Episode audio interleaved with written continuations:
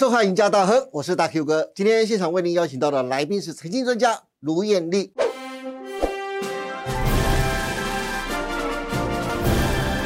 艳丽你好，来，大 Q 哥你好，观众朋友大家好。我今天有点鼻音，不过应该没有影响。没关系，对有鼻音通常都很吸引人，声音更有磁性这样子。我艳丽啊，之前你在赢家大亨帮大家介绍过高股息、高成长跟高息低波的 ETF 啊，但是我最近却发现啊，债券 ETF 超级夯的。假如说统计到四月底，在台股十一档的高评级的美债 ETF 当中啊，最近这一个月受益的人数全部都呈现正成长的增加哦。最特别的是，各位投资人可以看到艳丽右手边的这张表，其中富华公司债，也就是零零七八九 B，以及统一十年期的美债零零八五三 B 两档的 ETF，四月份的受益人数跟三月份比较，竟然成长百分之三百，也就是三倍以上哎！各位观众朋友，三倍以上哎，这也太令人讶异了。业力债券 ETF 到底在红什么？现在投资债券 ETF 还来得及吗？最重要的是，债券 ETF 到底该怎么选呢？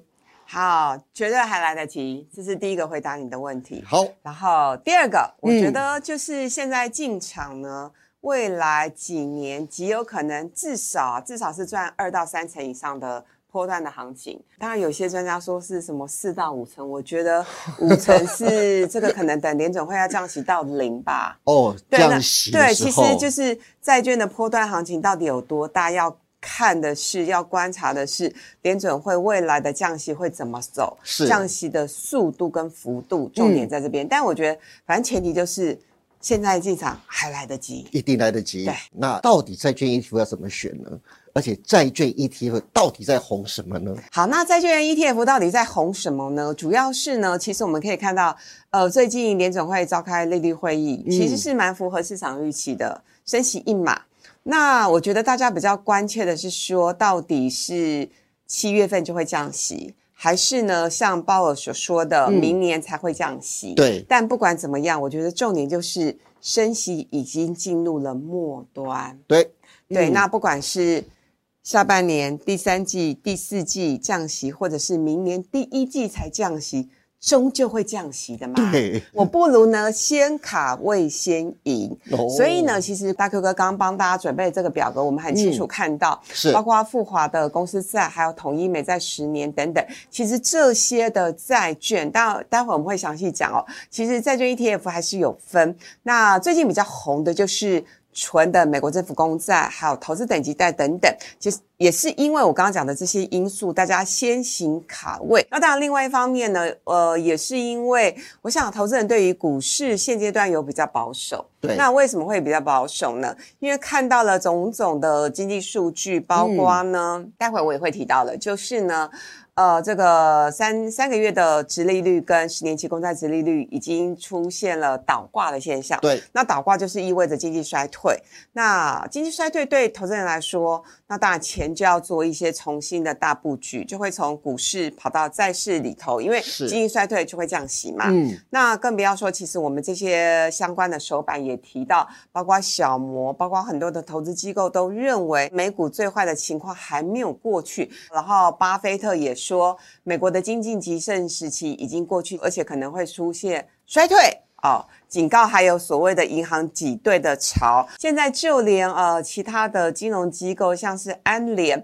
安联的首席经济学家也说，哎，全球正面临了一个明斯基时刻，这其实是一个专有名词啦，意思就是说，你历经了一个繁荣之后呢，过去的泡沫会破灭。对，那既然呢泡沫被会破灭之后呢，其实包括股市、包括不动产的价格，就极有可能在一夕之间崩盘。对所以我想这么多专家提出的警讯，就是告诉我们，呃，未来确实是还有蛮大的危机在后面。所以我今天呢，也帮大家整理出五月份呃要来除夕的几档热门的 ETF。我先讲哦，目前在台湾挂牌的债券 ETF 有八十几档。八十几档，对，那光是五月份除夕就有十九档。那因为十九档除繁不及备载，而且坦白说，我觉得债券 ETF 也蛮像的哈，所以大家今天听完这集之后，大家就知道要买哪几档了。是最好了，对，所以我就帮大家整理出五月份比较热门的要除夕的债券 ETF，大概我整理的是呃八档，那包括是呃成交量比较大，然后大家讨论度比较高，然后也有一点特色的。好，通过这个表格，大家可以嗯发现，其实为什么债券 ETF 投资人会很喜欢？第一个几乎都是季配息。对，啊，季配息就可以满足很多现金流的需求。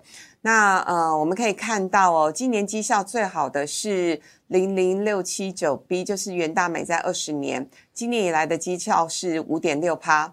那因为呢，它五月份也是有这个配息嘛，然后换算一下它的年化的配息率大概有三点五趴。嗯那可能很多人说跟那个台湾的高股息 ETF 五到六趴比较之下，好像三点五趴有点少。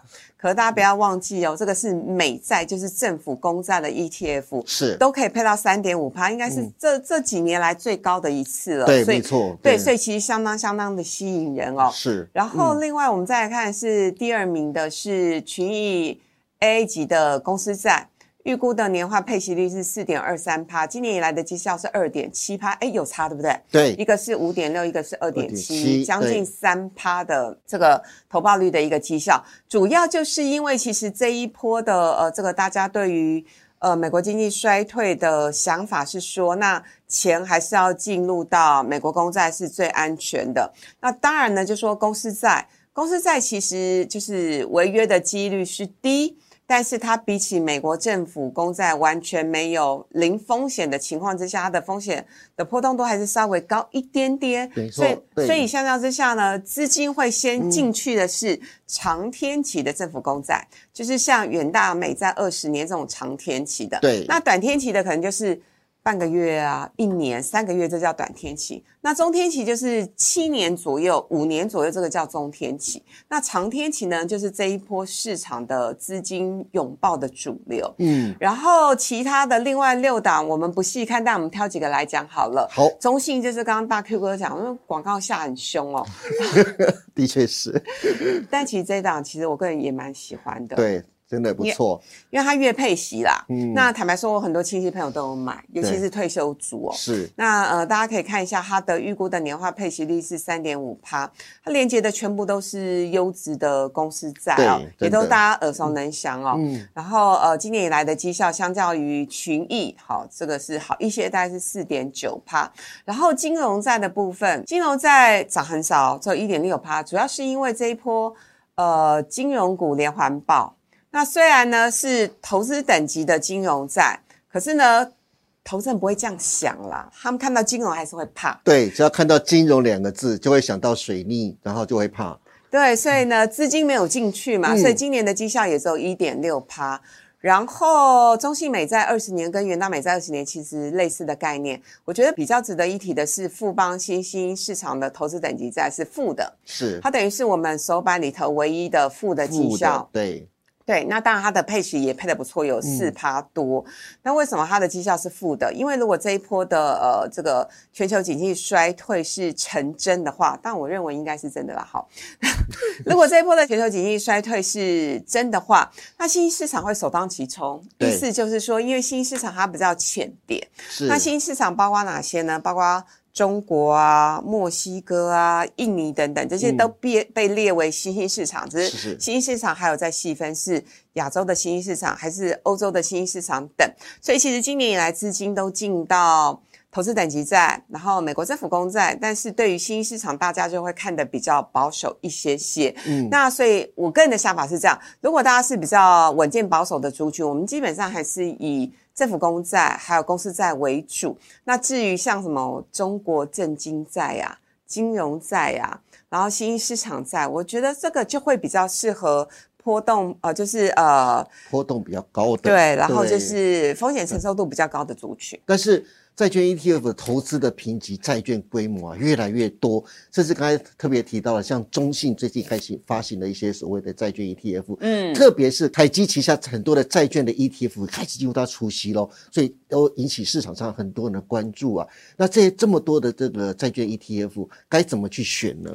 哎、我觉得这问题很好，嗯，因为其实我也用这个问题去请教过其他我的专家好朋友，就我们大家一致的心得是，其实绩效是略有差异啦，只是哦略有差异，差的不多，零点几趴。嗯那我觉得如果真的要挑，我自己的想法是这样，嗯就以长天期来说，我们刚刚说二十年期的美债 ETF 来说好了，元大有发，中信有发，富邦有有发，凯基有发，永丰有发，怎么挑？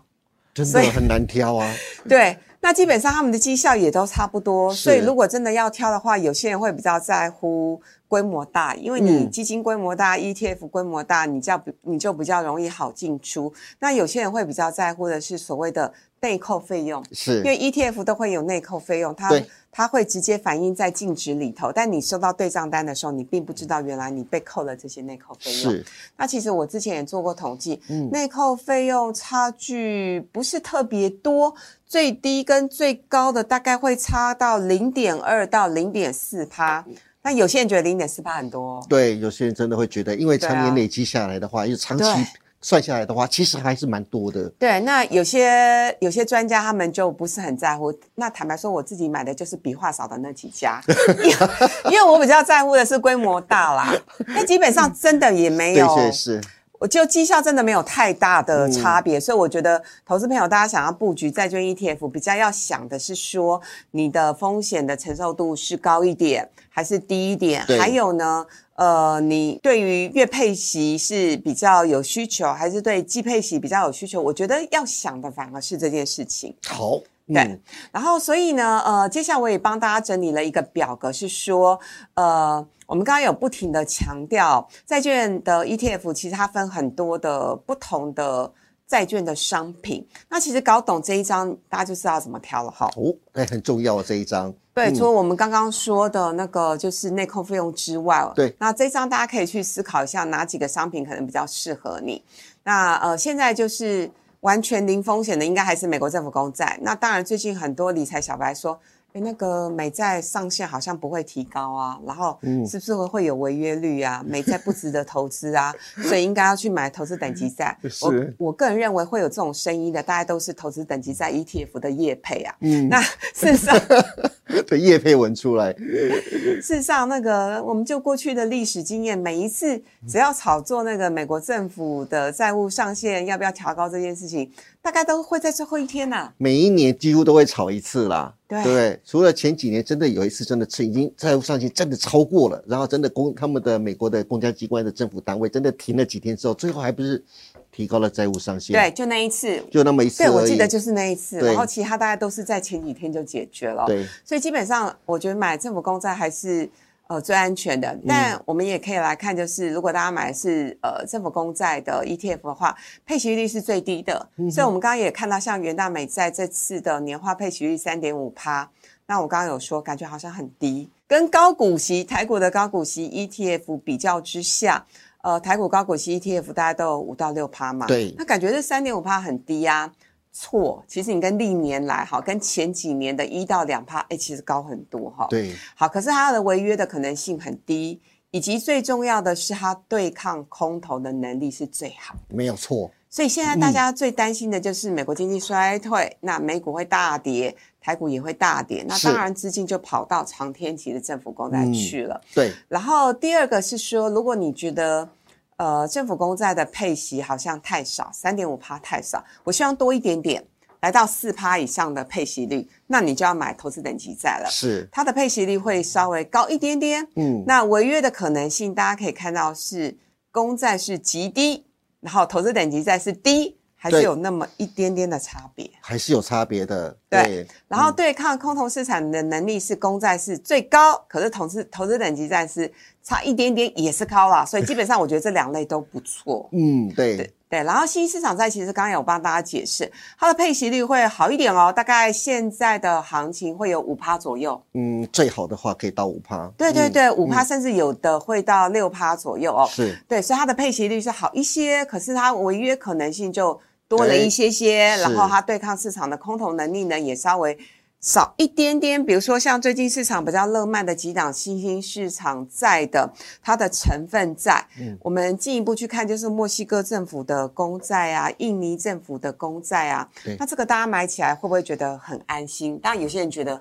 哎墨西哥好像看起来蛮落后，可是政府它的政府公债会不会违约？对大哥哥，你觉得呢？有可能啊。但，是有可能嘛？万一可能啊万一怎么样的话，对不对？那可是如果美国的景气没有衰退的那么严重啊，相较之下，墨西哥政府工作好像也还好嘛。对，对，所以我觉得是要看未来景气衰退的情况哦。嗯那坦白说，高收益债我们就不用看了，因为景气衰退的话，高收益债其实这一波的表现都很不好，很不理想，所以直接打叉，好不好？嗯好，就是它不管它的配息率、违约的可能性、对抗空头的能力，其实我觉得都比较不建议现阶段大家在高收益在呃 ETF 上面做一些布局。那叶丽列出了这张表格，希望大家可以从当中学习怎么去投资债券的 ETF 啊。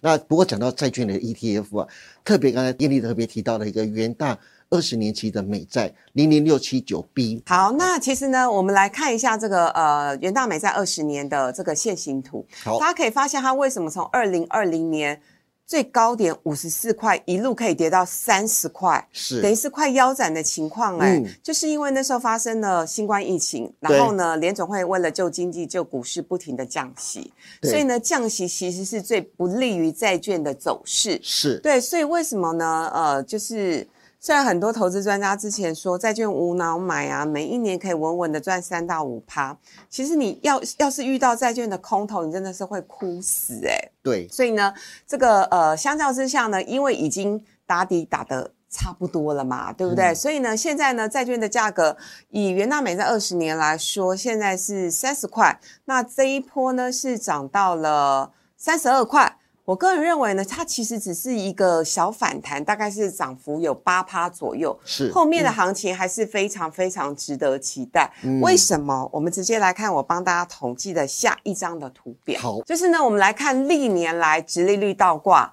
美债的波段行情其实就要展开，这个很容易理解。这就是我前面刚刚讲的哦，呃，我们通常会用三个月的美债的直利率跟十年期的公债的直利率，呃，这个发生了倒挂的一个现象呢，我们就叫做经济衰退。是那历年来我帮大家统计的这四次，一九八九年、两千年、两千零六年、二零一九年等等，这四次呢，举凡美债值利率呢产生倒挂之后，后面呢都会有美债二十年指数报酬率的一个波段的行情，少一点也有十二趴，多一点也有二十趴。那我刚刚说，其实这一波目前为止已经涨八趴，对。那有些观众朋友会说，哎，都已经八趴了哎、啊，对啊，八趴跟十六趴好像好像没有搞已头，对经？涨完一半了，后面还有八八趴，真的能涨得到吗？哎，不太一样，主要是因为这次是暴力升息，对，我们跟历历年来升息的情况比较起来，这一次是升息来的又急又凶又猛。对，对，所以呢，万一万一呃，明年后年降息来的又急 又凶又猛，所以它的这个美债二十年的指数报酬率就有可能突破所谓的十六趴，甚至是二十趴以上。嗯不过前提就是我刚刚跟大 Q 哥分享，就是我们还是要看经济数据怎么表现啦，是还是要看那个就是降息的幅度。对未来经济的走向是不是真的会大幅度的衰退？对，所以其实我觉得金融市场奥妙就在这边哈，嗯就不会每一次都重演啦。但是过去的历史是可以当做参考的。是，对，嗯好，然后再来这个是最近广告打很凶，我们这集绝对不是叶配。当然，如果中心要来叶配的话，大 Q 哥你们很欢迎我吗？非常欢迎，一定接的。但是因为最呃最近市场上这个中信的这个公司在真的被大家讨论度非常的高，也可能是因为他们就是最近的业配啊广告下的非常凶的关系啦，然后大家讨论度好高哦。没有，我觉得另外一个原因是因为它是市场上唯一月配息的债券 ETF。对，没错。对，那所以以、坦白说，我自己的亲人都有买，嗯是因为他们都退休了。是然后，当你有了一笔退休金，就是不管是一百万或三百万，然后你又不想买股票，嗯你就会想说，那有什么月配息的产品，现在进场看起来比较安心的？比较稳稳的，那当然，我就推荐刚刚元大跟中信这一档嘛。好，这绝对不是叶配哈。对，好，我们来看一下零零七七二 B，其实它在高点的时候是五十一块啊，一样了哈。新冠疫情高点五十一块跌到三十二块，然后最近呢，它又回到了三十五块钱附近。其实如果跟元大美在二十年相较之下，大家可以发现它的跌幅少一点点，对，但也是有跌。嗯，好，刚刚前面我说元大美债是将近是五成腰斩的概念，那这个呃零零七七二 B 它大概是跌四成左右吧，跌的比较没有那么凶，可是，一样的概念就是你还是要看这个利率会议的走势，才可以确定说未来这一波的幅度可能涨得多凶，因为其实。我的粉丝就有人在问我说：“燕姐，那你觉得到底是元大美在二十年未来会涨最多，还是零零七七二 B 未来会涨最多？” 这题目很难欸、很难呢。我如果人家问我，我也很难回答这其个。这个很难有保证啊，哈对，只能说初期哈，初期可能因为长天期的美债会吸引比较多的人，所以我觉得初期应该是呃长天期的呃美债的会涨得比较多一点点。嗯，可是呢，当你你这个就是开始整个债券行情一起发动的时候，投资级债也会发动啊。对，没错。好，最后一点时间，我们来讲一下我为什么现在买债券那么吸引人。我觉得有几个优势，第一个就是增加被动收入哦。嗯，你看嘛，如果你是因为买债券的人其实都很有钱，不过这波比较不一样，这波很多小资族嘛。嗯如果你一百万配息配个五趴对，啊，哎，那一年领息也有五万呢，对啊，是啊，很不错，对不对对？五万大概可以接近一个月到一个半月的年终奖金。嗯，那更不要说我刚刚说中信那一档就是月月配，所以它确实对很多的以要接近退休或者是以退休的族群来说，是很好的创造现金流的工具。然后其实呢，现阶段我会比较建议大家，就是我们可能要有点耐心，嗯，因为呢不会那么快就降息，对，所以呢我们先领息，但是我们要赚资本利的这件事情，未来这三个月不会发生。对，好。很可能到年底，甚至到明年才可能会发生对，生。所以至少呢，我们可能还要等个半年。那是是不是说这半年就不要买了？而且有人觉得算五趴的利息也很好啊。然后第三个就是呢，领到利息之后，有些人会去拿吃喝玩乐，那有些人会再投资，这就会有所谓的复利的功能。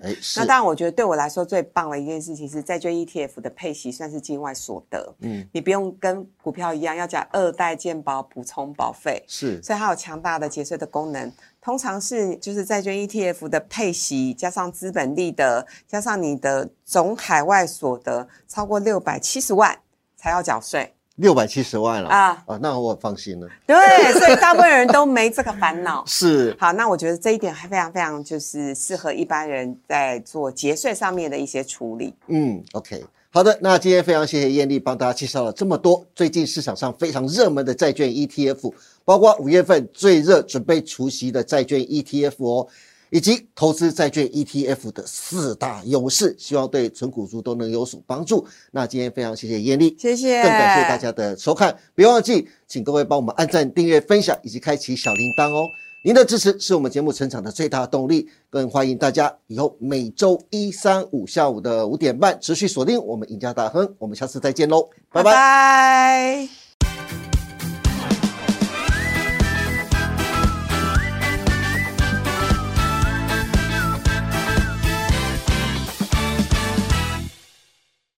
本公司所分析之个别有价证券，无不正当之财务利益关系。本节目资料仅供参考，观众朋友请勿看节目跟单操作，应独立判断、审慎评估并自负投资风险。